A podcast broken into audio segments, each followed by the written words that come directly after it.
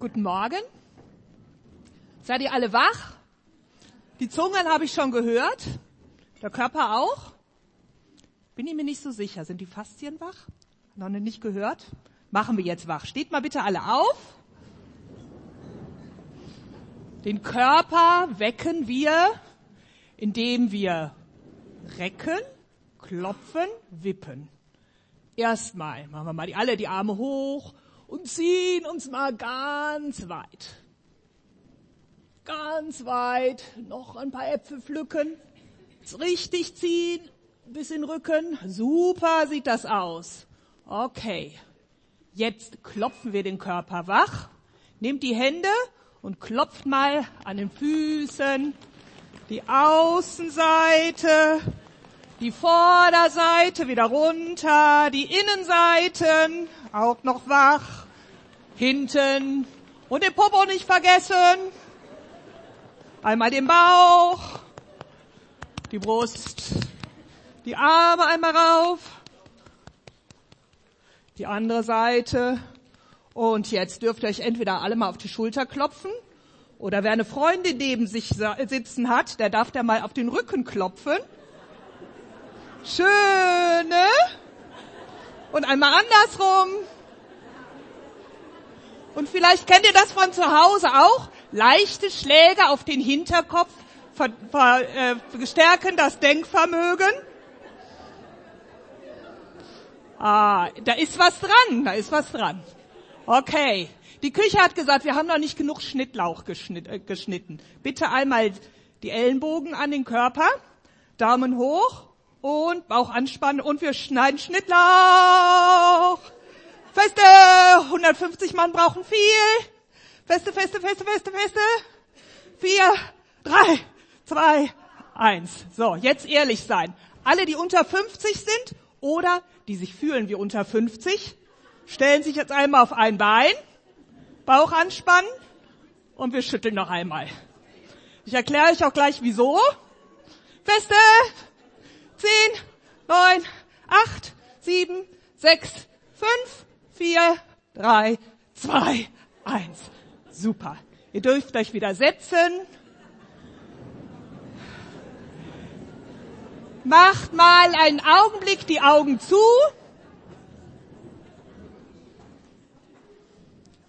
Fühlt sich gut an? Ja? Fühlt sich bei jemandem gut an?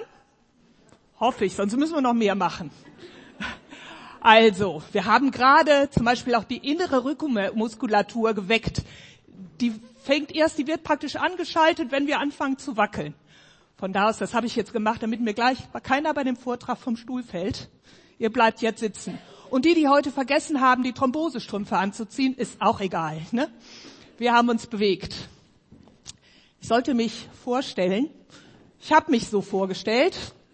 Ich mache nämlich ganz viel Sport. Mein jüngster Sportler ist anderthalb und meine älteste Sportlerin ist 86. Und übrigens tanze ich auch mit Begeisterung und kleine Schleichwerbung. Ich mache sogar in Wiedenest jetzt ein Wochenende Ende Februar, wo wir auch ganz viel tanzen. Denn stimmt, tanzen macht glücklich und entspannt. Gut. So, bevor jetzt Leute denken, sie säßen jetzt in der falschen Veranstaltung, vielleicht wäre der Vortrag unten. Nein, jetzt kommt's und ihr dürft entspannen. Bewegung macht glücklich. Deshalb mache ich das jetzt auch. Glückshormone werden freigesetzt. Und eigentlich ist ja Vorbeugen besser als heilen. Die meisten kommen leider immer erst auf die Idee, sich zu bewegen, wenn so eine Lebenskrise passiert ist. Ich bin gar nicht aus christlichem Elternhaus. Ich bin aus einer Bäckerei und die Bäckerei hatte sonntags den Laden offen und um die Kinder äh, zwischen die Beine wegzukriegen, mussten wir in den Kindergottesdienst. Aber Gott hat das ernst genommen. Ich habe ihn kennengelernt und ich wollte schon ganz, ganz früh in die Mission gehen, in fremde Länder und habe mir wirklich schon ganz früh ausgeguckt. Ich wollte einen Mann heiraten, der auch Missionar werden will. Habe ich mit 15 gefunden. Und wir sind auch tatsächlich in Indien und in Pakistan gewesen für fünf Jahre. Allerdings war es nach fünf Jahren dann vorbei und äh, weil ich keine äh, Tropentauglichkeit mehr gekriegt habe. Und wenn ich jetzt, ja, ein Bild von mir, also der Mann, den ich da mit 15 ausgesucht habe, war tatsächlich Uli Neuenhausen, jetzt Leiter vom Forum Wiedenest mit da unseren ersten zwei Kindern in Pakistan. Aber wie gesagt, nach fünf Jahren war es vorbei. Wir mussten zur Tropentauglichkeitsuntersuchung und ich habe keine mehr gekriegt. Und wir mussten wieder zurück. Wir sind in ein katholisches Dorf gezogen, nahe Olpe, 90 Prozent katholisch. Damals munkelte man, da in das Haus wäre ein katholischer Theologe mit seiner Haushälterin und vier unehelichen Kindern gezogen. Uli wurde Lehrer in Wiedenest und der Uli sagt immer so schön, hinter einem erfolgreichen Mann steht eine erschöpfte Frau. Das war ich. Ich konnte lange wirklich keine christlichen Zeitschriften lesen. Wenn da immer drunter stand, Anna Mustermann, Studium der Medizin, Germanistik und Philosophie, sechs Kinder, Autorin mehrerer Bücher, erfolgreiche Rednerin bei Frauenfrühstück oder was auch immer. Ich konnte es nicht lesen, weil ich bin eigentlich abends nur tot ins Bett gefallen. Bin ich gescheitert? Ich bin ehrlich gesagt so kurz nach, also Anfang 40 bin ich sogar bei der Ärztin gewesen und habe ihr gesagt, ich glaube, ich kriege Alzheimer, ich kann überhaupt nicht mehr in ganzen Sätzen reden. So erschöpft war ich. Bin ich gescheitert? Zu meiner Jugend gab es eine Band, die kennen hier wahrscheinlich noch einige, Arno und Andreas. Die sangen so schön, ich bin nur einer von Millionen im Telefonbuch, aber ich bin ein Diener des Schöpfers dieser Welt. Das Blöde ist, ich stehe überhaupt nicht im Telefonbuch. Ich bin noch nicht mal einer von Millionen. Und wenn ihr jetzt denkt, naja, jetzt steht du doch hier vorne, googelt mich mal. Dann kommt er genau auf diese Veranstaltung. Und ansonsten gibt es schöne Bilder von meinem Mann. Bin ich gescheitert? Ich habe mir überlegt, was ist denn Scheitern? Und habe gemerkt, das heißt ja eigentlich in jeder Lebenslage was ganz anderes. Und ich habe mir überlegt, ich erzähle jetzt einfach mal so anhand des Lebens und vergleiche das mit den Bäumen. Ein junger Baum im Winter, die Kindheit. Man sieht noch gar nichts, keine Blätter, keine Frucht.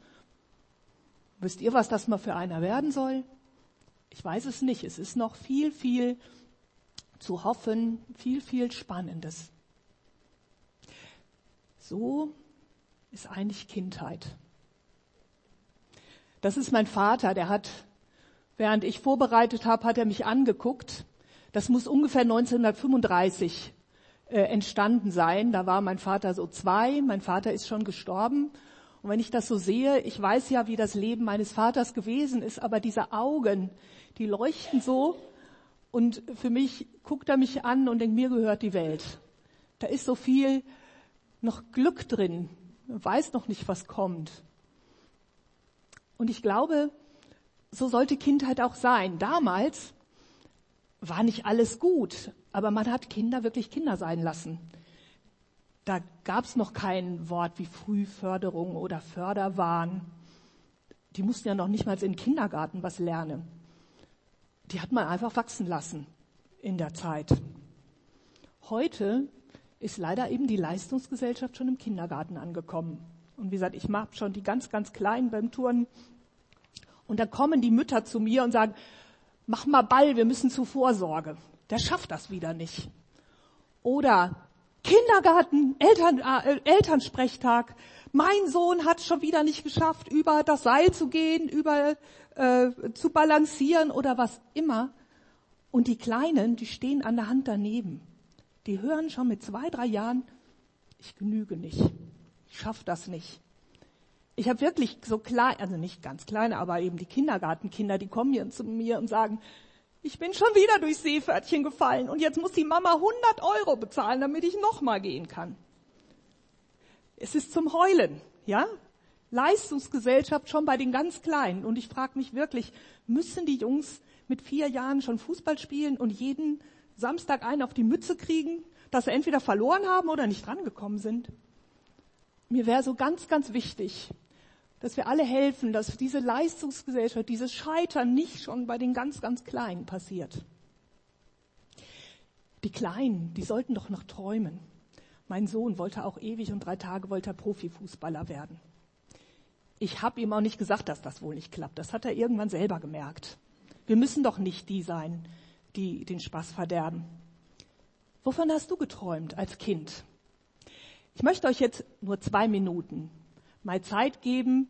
Vielleicht sitzt nebenan die Freundin oder ihr möchtet einfach mal nur für euch überlegen. Das ist egal. Aber sagt euch doch mal, wovon hast du denn geträumt? Durftest du träumen? Wovon hast du geträumt, als du noch ein Kind warst? So, zwei Minuten. Was fällt euch ein? Ich fand das für mich sehr spannend. So. Wer, also Vielleicht lohnt es sich wirklich zu Hause noch mal weiter nachzudenken. Ich bin auf einen ganz interessanten Punkt gestoßen, den ich noch mal weiter jetzt verfolgen werde. Kann ich jetzt leider nicht drauf eingehen. Wer steht jetzt genau an dem Punkt, den er sich als Kind erträumt hat? Dem gratulieren wir, klatschen, für den, der darf jetzt schon nach Hause gehen. Ne? Ähm, okay, der Rest kann auch bleiben.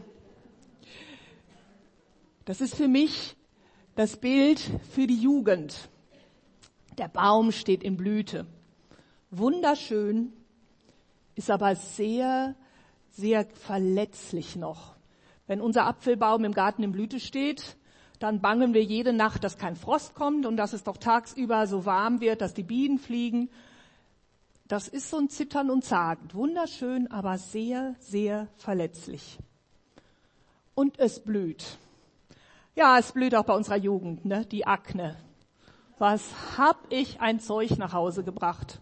Die armen, verletzlichen Mädchen und es blüht wie verrückt. Und sie sind so verletzlich. Mal hat mal jemand meiner Tochter gesagt, boah, was singst du schief? Die hat jahrelang gar nicht mehr gesungen. Die andere Tochter hat innerhalb von einem Jahr zwölf Kilo zugenommen. Die konnte nicht mehr in den Spiegel kommen, die kannte die Frau, die sie da entgegenblickt, äh, kannte sie nicht mehr. Und ich kann so verstehen, die war da zwölf Jahre alt, die ist immer noch schlank, aber ich konnte wirklich verstehen, wieso Mädchen in dem Alter magersüchtig werden. Ne? Die, die kennen wirklich diese, diesen Menschen nicht, der da im Spiegel ist. Es fängt ja nicht erst an mit dem Zittern, ob der Sprung aufs Gymnasium klappt. Und wenn die Kinder da eigentlich sogar gegen den Lehrerrat sind, geht es ja jedes Jahr bei jeder Mathearbeit weiter, die zittern und sagen, schaffe ich es oder schaffe ich es nicht. In der Jugend kommen diese tausend Bewerbungen, wovon die meisten wieder zurückkommen. Äh, Dankeschön, wir haben kein Interesse an Ihnen. Es kommt für jeden die Fahrschule und die hat bei meinen Kindern auch nicht bei jedem beim ersten Anlauf geklappt. Es gibt viele Tränen und es nutzt ja nichts. Man muss ja doch wieder hin. Ne? egal ob Schule oder Fahrschule, es nutzt nichts, sie müssen da durch. Und für mich ist es so, dass in der Jugend unsere Leistungsgesellschaft am aller, aller extremsten zuschlägt. Ich bin da jetzt raus. Ich muss keine Prüfung mehr machen, aber die müssen ja. Und für mich, ich wünsche mir so, dass wir alle daran denken, Gott sei Dank haben wir es hinter uns, Gott sei Dank habe ich auch meine Kinder durch die Pubertät. Aber überall da, wo wir jungen Leuten begegnen. Bitte ermutigt sie. Die haben das so, so nötig. Und selbst wenn diese coolen Typen da kommen, die denken, also wo wir denken, boah, was sind die cool, was haben die einen, äh, einen Stolz, dahinter versteckt sich oft so klein mit Hut. Denkt dran, vielleicht nehmt euch mal vor, jede Woche einen Jugendlichen zu loben. Die haben's schon ganz schön schwer. Und ich habe das erlebt. Wir haben ja lange eben im Orient gewohnt und da muss man einfach sagen, die orientalische Kultur, die keine Leistungskultur ist, die hat es da viel, viel einfacher. Ich habe ja selber gedacht, als wir damals in Indien und Pakistan waren, äh, wunders, wie neidisch die auf uns sind, dass wir eine Love Marriage haben. Aber von wegen, da hat uns der Nachbar eben gesagt, was? Mich selber drum kümmern und vielleicht will die nicht? Ich habe meinem Vater Bescheid gesagt und habe gesagt, ich bin in drei Monaten fertig bin mit dem Studium und dann möchte ich gerne heiraten und dann wird geheiratet. Wenn es gibt viel Leid, keine Frage, aber seid mal ganz ehrlich, in unserer deutschen Kultur hat er nicht manchmal die Mutter oder der Vater hätte einen geeigneteren Ehemann ausgesucht als das Mädchen selber? Wenn wir mal ganz ehrlich sind, ne? Also die Maria hat sich den Josef auch nicht ausgesucht. Die ist auch verheiratet worden. Und ich muss sagen, es hat sehr viele glückliche Ehen gegeben da im Orient, weil diese Mädchen, die wissen, ich muss nichts leisten, meine Familie hat Ehre und ich krieg einen Mann. Ich bin der Wert, nicht das, was ich leiste. Das ist was ganz anderes. Habt ihr mal beobachtet. Hier gibt's, glaube ich, viele Türken, ich weiß nicht, wie viele Flüchtlinge. Diese orientalischen Frauen, habt ihr die mal bei der Straße gehen sahen, äh, sehen? Die wandeln. Deutsches Mädchen trampelt. Und ich bin ziemlich schnell unterwegs. Finde das auch noch toll. Die schmunzeln. Meine Freundin hat es mir mal erklärt. Sie sagt, ich drücke damit aus, dass unsere Familie Ehre hat und dass ich einen guten Mann habe und dass ich es nicht eilig habe. Mir geht es ja gut. Unserer Familie geht es gut. Ich habe das nicht nötig zu rennen. Ich weiß, als ich mein erstes Kind mit Kaiserschnitt gekriegt habe, ich war sehr, sehr stolz, dass ich mit drei, nach drei Wochen schon wieder auf dem Fahrrad saß. Eine orientalische Frau, die lässt sich sechs Wochen bekochen. Sind wir nicht eigentlich manchmal ein bisschen blöd? Hm? Wir zahlen für unsere Leistung und für unseren Wohlstand sehr, sehr hohen Preis. Und ich bin mir nicht immer sicher, ob der Preis gerechtfertigt ist. Und gerade unsere Jugendlichen tragen manchmal ein Leben lang ganz schöne Narben davon. Aber es geht weiter. Ach, die orientalische Frau, die wollte ich euch eigentlich noch zeigen. Nochmal zu sagen. Sie hat ihren Wert in sich. Ihre Familie hat ihren Wert in sich und nicht durch die Leistung. Aber jetzt geht's weiter. Es ist Sommer. Die erwachsene Frau, die deutsche Frau. Der Baum trägt Früchte. Ich bin jedes, wieder diesen Sommer wieder erstaunt, wie lange man die Trockenheit eigentlich nicht gesehen hat. Der Baum hält ganz schön viel aus. Und die deutsche Frau ist verheiratet, hat vier, viele Kinder. Ich habe vier, aber ist egal. Ist berufstätig, hat Haus und Garten, alles tiptop gepflegt, der Garten ist bienenfreundlich. Sie engagiert sich ehrenamtlich, bildet sich fort, pflegt sich modisch gut drauf, kümmert sich um die ältere Generation, hält sich fit, kocht natürlich selber, gesund, vegan, laktosefrei, Steaks für die Männer und Baft für den Hund. Kennt er nicht? Doch, ne? Für den Hund wird auch selbst gekocht, auch der kriegt kein Trockenfutter. Habe ich was vergessen? Nee? Bestimmt, bestimmt. Ihr ahnt sicherlich, was ich sagen will. Ich habe Anfang des Schuljahres einen schönen Artikel gefunden, den wollte ich euch nicht vorenthalten. Autofahrerin stillt Baby während der Fahrt. Das obere brauche nicht, wenn nicht, aber unten steht noch, einen besonderen Fund machten die Beamten dann in einem Auto. Eine Mutter war mit ihrem Wagen zu schnell unterwegs, doch damit nicht genug. Während der Fahrt hatte sie ein Baby gestillt, so die Polizei. Schon lustig, habe ich auch noch nie gesehen, aber ich glaube, die meisten von euch können sich das vorstellen, dass wir manchmal so leben. Hm? Vielleicht nicht gerade das Baby am Steuer, aber so ähnlich. Kennt ihr das aus eurem Leben? Hm? Aber kann so eine Fahrt, wenn ich von der Polizei gestoppt, kann die nicht eigentlich nur vom Baum enden? Kann sowas nicht nur scheitern? Mein Sohn ist Elektrotechniker, der hat mir mal erklärt, an meiner Küchenmaschine gibt es so eine Sollbruchstelle. Wenn zu viel Kraft, zu viel Leistung drauf ist, dann knackt es genau an der Sollbruchstelle und dann kann man für 50 Cent so ein neues Teil da reinbauen. Wäre schön, wenn wir das auch hätten, ne? So ein Schnupfen Nasenspray und dann geht's wieder. Wo, wenn es bei uns zu viel wird, der Druck, wo das dann knackt, Das können wir uns leider nicht aussuchen. Ticken die Kinder aus? Geht die Gesundheit in die Brüche? Kriselt die Ehe? Oder gibt es einen Burnout? Wissen wir vorher nicht.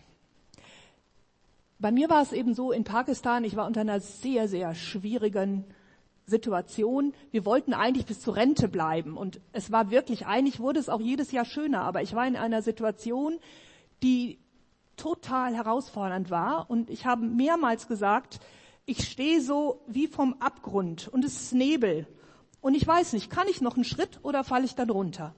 Wer weiß das vorher? Ausprobieren will man auch nicht. Aber ich wusste es nicht.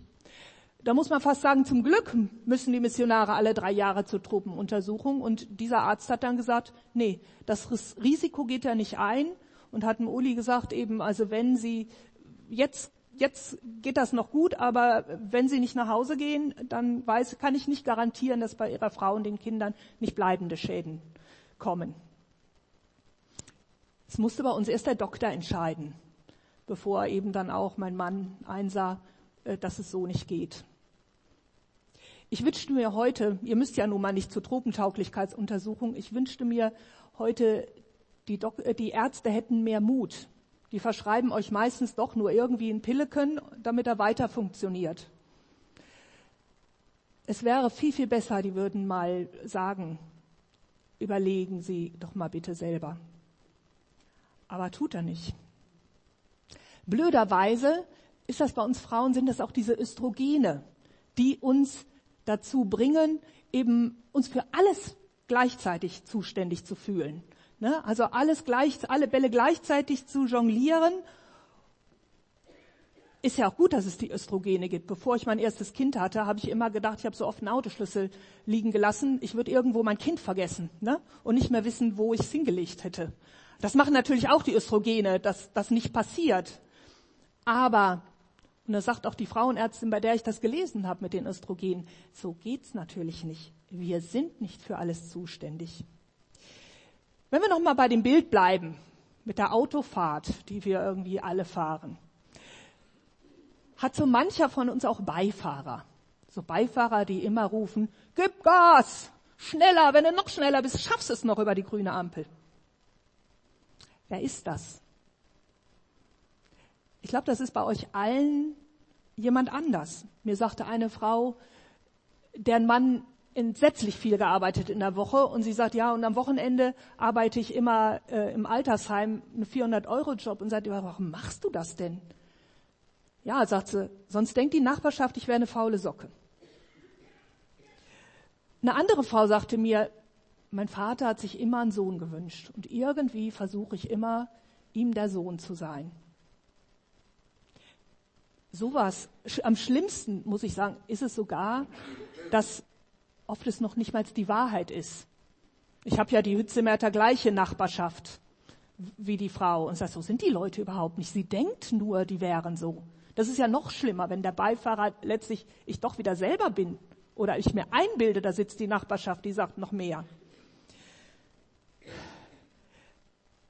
Diese Beifahrer, die brauche ich nicht und die schaden mir. Und ich muss sehen, überlegt, wer sind bei euch diese Beifahrer, die immer sagen, gib Gas. Die muss ich rauskomplimentieren.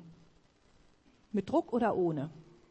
Die muss ich ganz bewusst rausschmeißen und mir andere Beifahrer suchen. Ich saß mal bei einer Frau zum Frühstück, die hatte mehrere eingeladen, fragten, was ist denn eigentlich der Grund, dass wir hier sitzen? Und dann sagte sie, ja, mir ging es jahrelang sehr schlecht und ich habe dann gemerkt, ich muss mich umgeben mit Leuten, die meiner Seele gut tun. Und das waren wir jetzt, ganz nett, aber da dachte ich, tolle Idee. Denn so ist es ja auch.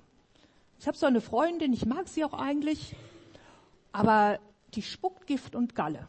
Ne, über jeden und jedes. Und ich merke, wenn ich da zu viel von kriege, dann werde ich ja auch so. Dann fange ich auch an, negativ zu denken. Das Schlimmste, was ich erlebt habe, war eine Freundin, die hatte Brustkrebs, ist zu einer Reha gefahren, sagten wir alles ganz toll, aber die Psychologin hat gesagt, ich habe den Brustkrebs weil, äh, Brustkrebs, weil meine Ehe nicht in Ordnung ist. Dabei ist meine Ehe doch in Ordnung. Nach einem Jahr hat die sich getrennt von ihrem Mann. Scheinbar war erst dadurch sind dir plötzlich Sachen auf die Nerven gegangen, die vorher gingen. Also von da aus überlegt, mit wem umgebt ihr euch? Wer tut euch gut? Und ich möchte nochmal, dass ihr vielleicht der Freundin, die neben euch sitzt, dass ihr euch nochmal austauscht.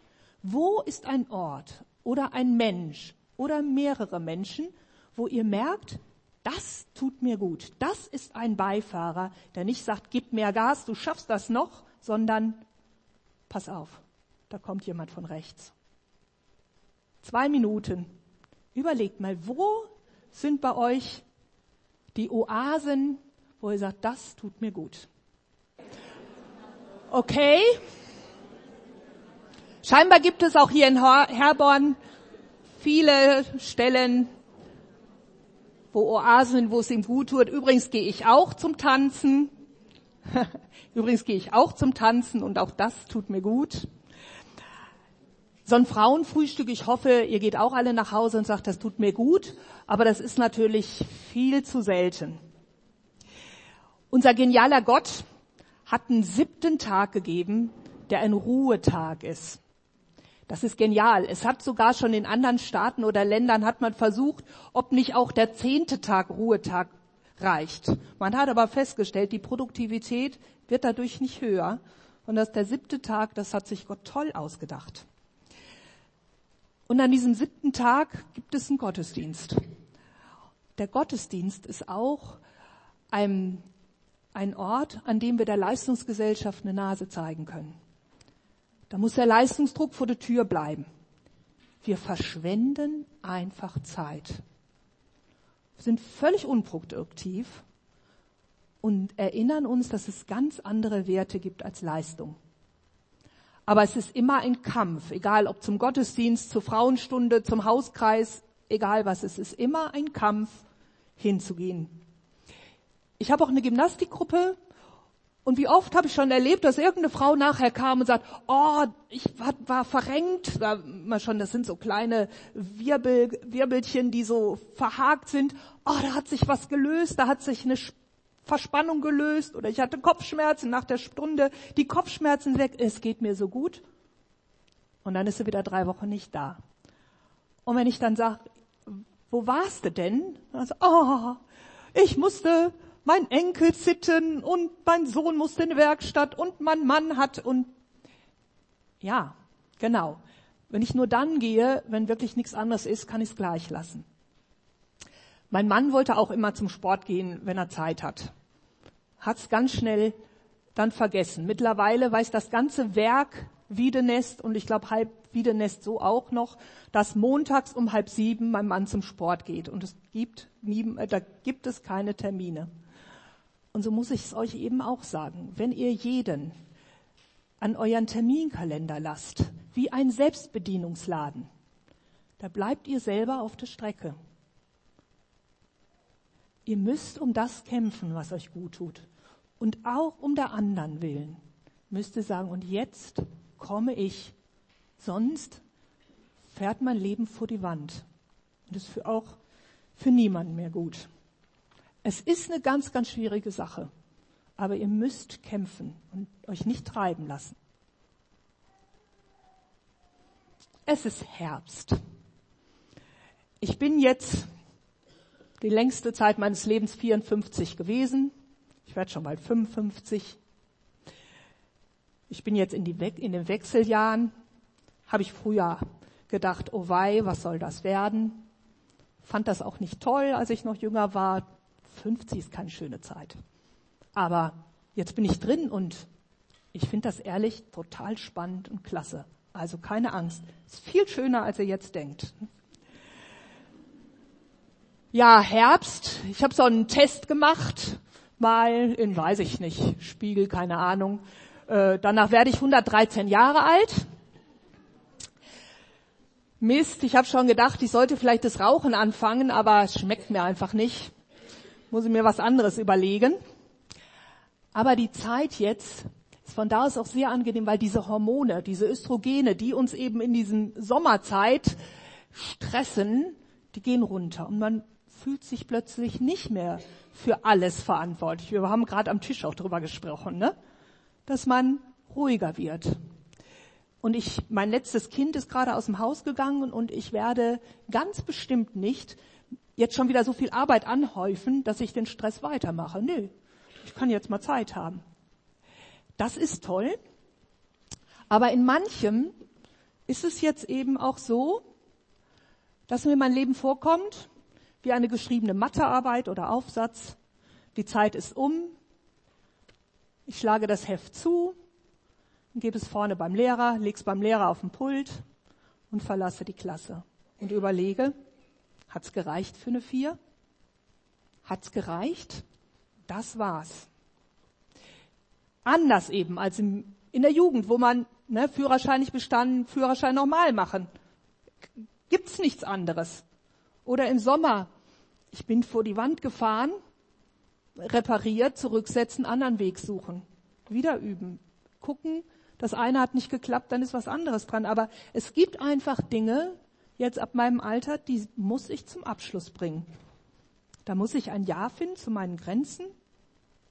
Noch nicht, aber irgendwann muss man, um in dem Bild vom Auto zu haben, sogar mal den Führerschein abgeben. Aber ich blicke jetzt auf ein Leben, wo vieles zu Ende ist. Es gibt keine Generalprobe. Ich muss es sofort richtig machen und meine Kinder sagen mir schon auch, welche Phasen es gegeben hat, wo sie mich echt vermisst haben, wo ich ihnen falsche Ratschläge gegeben habe, wo ich gedacht habe, sie können es allein und konnten es doch nicht, wo ich sie verletzt habe oder sie verletzt worden sind. Und ich kann nur sagen, mir tut es leid und sie in den Arm nehmen. Aber ich kann nichts mehr dran ändern. Das ist es gewesen. Eine zweite Kindheit kriegen sie nicht. Es sind Freundschaften zerbrochen. Leute reden nicht mehr mit mir in meinem Dorf. Ich weiß gar nicht warum. Aber da tut sich nichts mehr und es gibt auch vieles, in was ich investiert habe, wo einfach nichts draus geworden ist. Und das ist einfach so. Was bleibt von mir? Ein Haufen Scherben? Das Leben ist kein Ponyhof, sagen die Leute. Die Bibel findet da manchmal etwas einfühlsamere Worte. Zum Beispiel, unsere Trübsal, die zeitlich ist und leicht, die schafft eine ewige und über alle Maßen gewichtige Herrlichkeit. Uns, die wir nicht das Sichtbare, sondern auf das Unsichtbare sehen. Denn was sichtbar ist, das ist zeitlich. Und was unsichtbar ist, das ist ewig. Das steht im zweiten Korinther. Auch das Alte Testament ist eine Fundgrube für Menschen in Not. Kann auch eine Mutter ihr Kindlein vergessen, dass sie sich nicht erbarme über den Sohn ihres Leibes? Und wenn sie ihn auch vergäße, so will ich, dein Gott, dich nicht vergessen. Großartige, starke Worte, die unseren Blick aufrichten und weg von dem, was alles in unserem Leben zerbrochen ist, hin zu einer ganz anderen Perspektive. Übrigens auch weg von dem neidischen Blick über den Gartenzaun hin zur Nachbarin, bei der so alles ja immer ach so viel besser aussieht. Meine Tochter meinte irgendwann mal, sagte, ich glaube in der Gemeinde, da sind lauter Leute mit Problemen. Die anderen im Dorf, die haben gar nicht mehr so, haben gar nicht so viele Probleme. Ich war natürlich erst erschrocken und habe dann doch geschmunzelt. Ja, zum einen ist das so, weil Jesus genau die Gescheiterten einlädt. Die Kranken brauchen den Arzt und nicht die Gesunden, sagt Jesus. Oder er sagt, kommt zu mir, die ihr mühselig und beladen seid. Ich will euch erquicken. Also tatsächlich ein Ort, wo diese Leute hingehören, hingerufen werden. Aber ich glaube, der viel wichtigere Aspekt ist, dass ich in der Gemeinde mein Scheitern nicht verstecken muss. Gemeinde ist Familie und am Frühstückstisch müsst ihr euch auch nicht vorher schminken. Hm? Das hat die Caroline, meine Kinder dann verstanden. Wie ist es denn in der Schule? Wenn du cool bist, hast du viele Freunde. Bei uns in Rolzhagen im Aldi, wie geht's? Bestens. Sagt man das hier auch? Bestens. Ich höre immer bestens. Wenn du cool bist, hast du viele Freunde. Meine Tochter, wir sagen immer, die leidet nicht still. Die hat sich auch in der Schule mal in die Ecke gestellt, eine Zeit, hat ein trauriges Gesicht gemacht und hat gedacht, dann kommen sie alle und trösten sie. Ja, Pustekuchen. Ne? Hat sie auch gelernt. dass man sonst eben sein Scheitern verstecken muss, aber hier doch nicht. Warum ist das so? Weil wir nämlich einem Herrn folgen, der Scheitern kennt. Der wurde von engsten Freunden verlassen, verraten, von allen verlassen, verleugnet. Und als er am Kreuz starb, da stand auch nirgendwo eine Demo mit einem Schild, wir sind aber dagegen. Diese Geschichte von diesem Scheitern, die ist so peinlich. Im Koran, bei den Muslimen ist Jesus ja auch ein Prophet.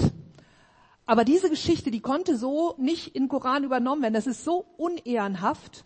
Deshalb steht da, ja, sie haben nicht Jesus gekreuzigt, sondern einen, der ihm ähnlich sah, den haben sie gekreuzigt. Und Jesus ist geflüchtet und hat in Indien noch ein ehrenhaftes, langes, langes Leben geführt. Ja, das hat wirklich damit zu tun, dass es eine Schande ist. Ehre, wisst ihr, im, im äh, Islam spielt das eine ganz, ganz große Rolle. Aber das Scheitern war ja nicht zu Ende.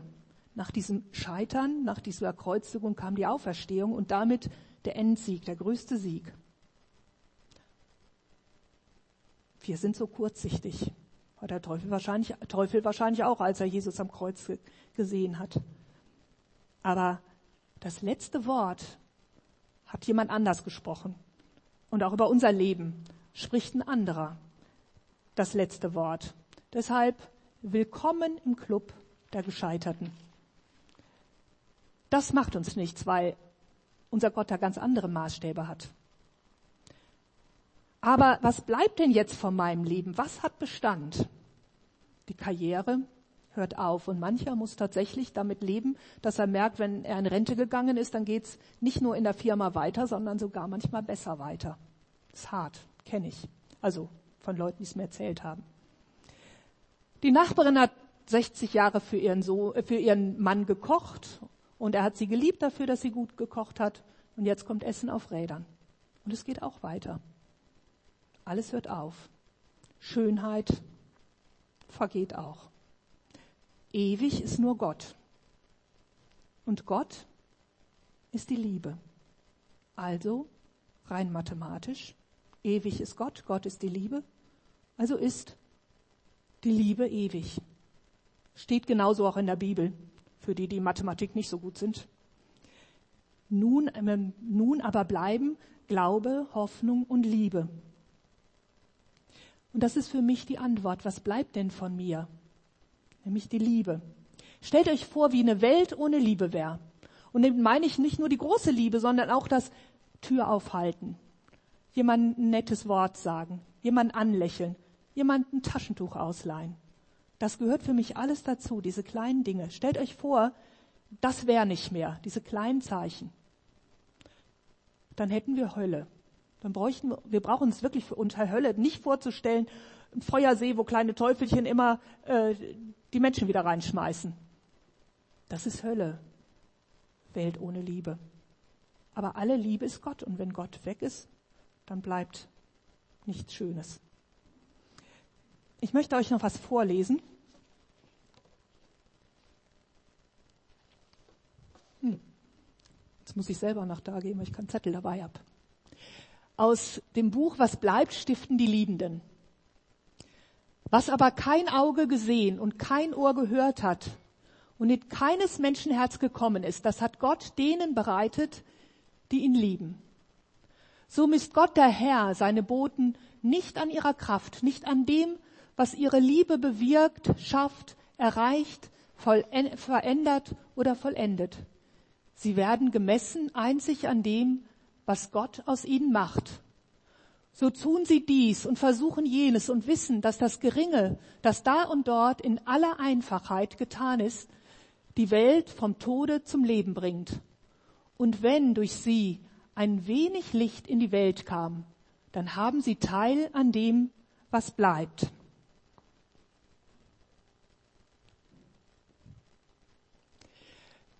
Nicht darin werden sie gemessen, dass sie strahlende Boten aus Gottes Licht sind.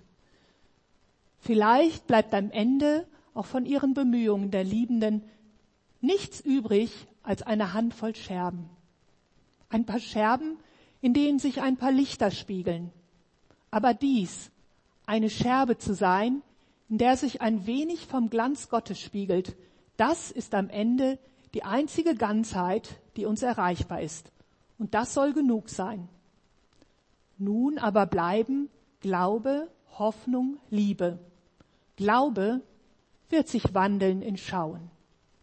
Hoffnung in dankbaren Lobgesang. Einzig die Liebe bleibt, was sie war. Darum, was bleibt in Zeit und Ewigkeit, stiftet der liebende Gott und stiften die Liebenden mit ihm. Und es ist überhaupt nicht abgesprochen, aber jeder von euch hat so eine Postkarte gekriegt. Und daran, hoffe ich, könnt ihr euch dann erinnern. Ein bisschen Licht verbreiten. Vielleicht fragt jemand zu Hause, was hat sie denn gesagt? Dann könnt ihr antworten. Das Scheitern zum Leben gehört, zu jedem Leben und ganz besonders in der Leistungsgesellschaft. Und wer sich nicht mittreiben lassen will, der muss dem entgegensteuern. Such dir Menschen, mit denen du über dein Scheitern sprechen kannst. Und wahrscheinlich findest du auf Menschen, die selbst Scheitern kennen und dir sicherlich, dich sicherlich gut leiten können, gut helfen können. Dann entwickelst du eine andere Sicht auf die Dinge. Denn was bleibt, das schaffen nicht die Starken, sondern das schaffen die Liebenden.